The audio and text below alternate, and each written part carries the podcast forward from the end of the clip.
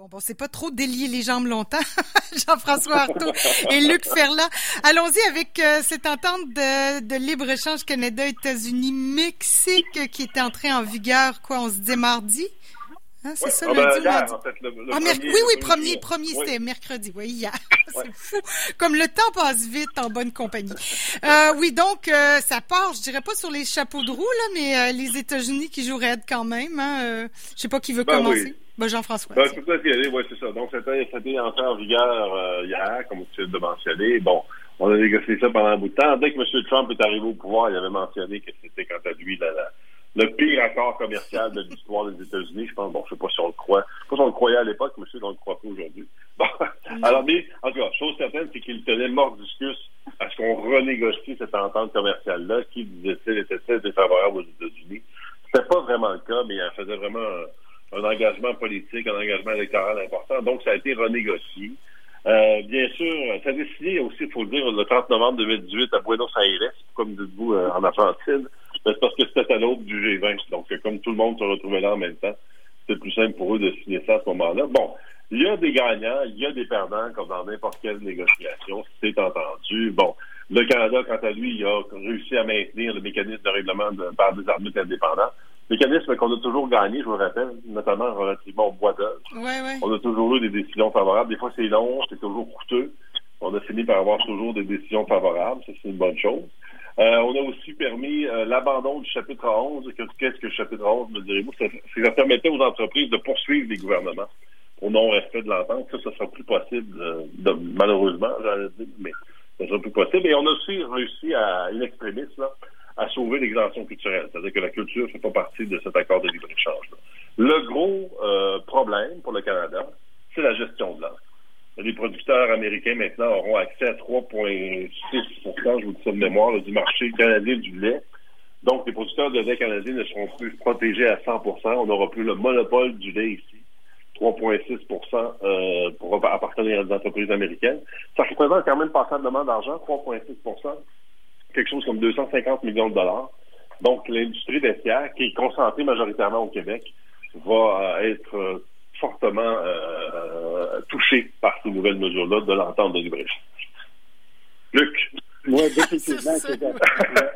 c'est- Achetons québécois, notre lait Oui, québécois. c'est ça. c'est la morale de cette histoire.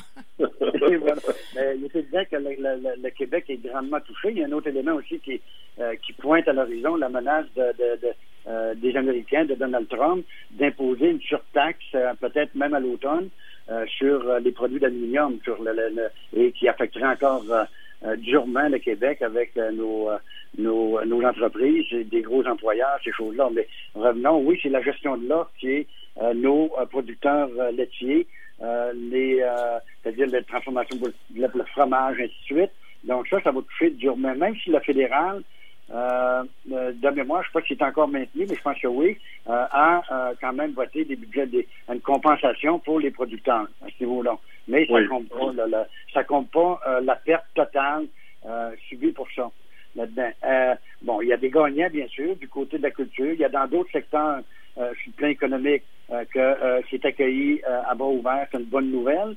Mais le grand perdant, c'est euh, bien entendu la, la- la gestion de droit. Même si M. Labaume a, a- annoncé qu'il y avait eu une discussion la semaine dernière ou en début de semaine, en début de semaine avec le premier ministre du Canada, M. Trudeau, et lui a euh, demandé d'être très dur, très euh, euh, ferme avec les États-Unis.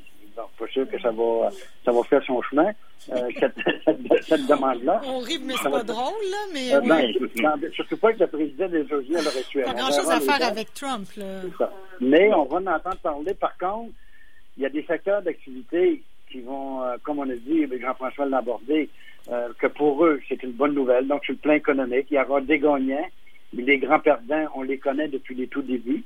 Euh, c'est euh, toute la question de la gestion Mais- de l'offre. Même s'il y en a, euh, peut-être Jean-François pourra peut-être expliquer un mieux ben, ben, euh, euh, en détail, même s'il y en a qui euh, remettent en question, puis questionnent toujours la question de la gestion de l'offre, même chez nous ici. Là, au Ouais, Canada. ouais. Oui, oui. Qu'est-ce que, oui, je- Jean-François, qu'est-ce que tu voulais ajouter? Ben, c'est en fait ce que j'ai ajouté, c'est que au-delà du fait que, bon, on peut être d'accord ou pas d'accord avec cette entente de libre-échange-là, les consommateurs verront pas l'effet sur les prix très bientôt. là. ça va prendre des mois si jamais il y avait des effets à la baisse des prix. Mais si on veut se réjouir un peu de l'entente, c'est qu'elle est plus moderne que ce qu'était euh, l'entente de libre-échange précédent.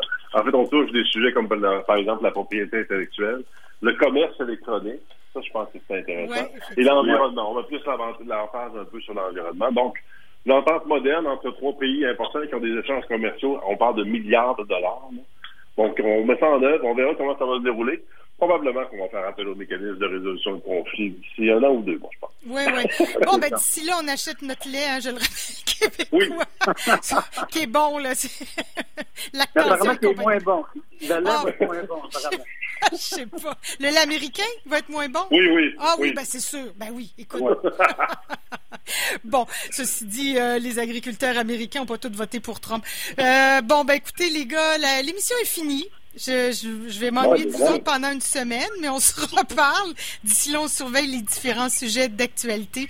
Je vous souhaite une très bonne journée, une bonne semaine également. Merci beaucoup pour toutes ces informations. Merci, un plaisir, comme d'habitude. Merci d'avoir jeté un éclairage sur cette actualité qui nous euh, tient de près.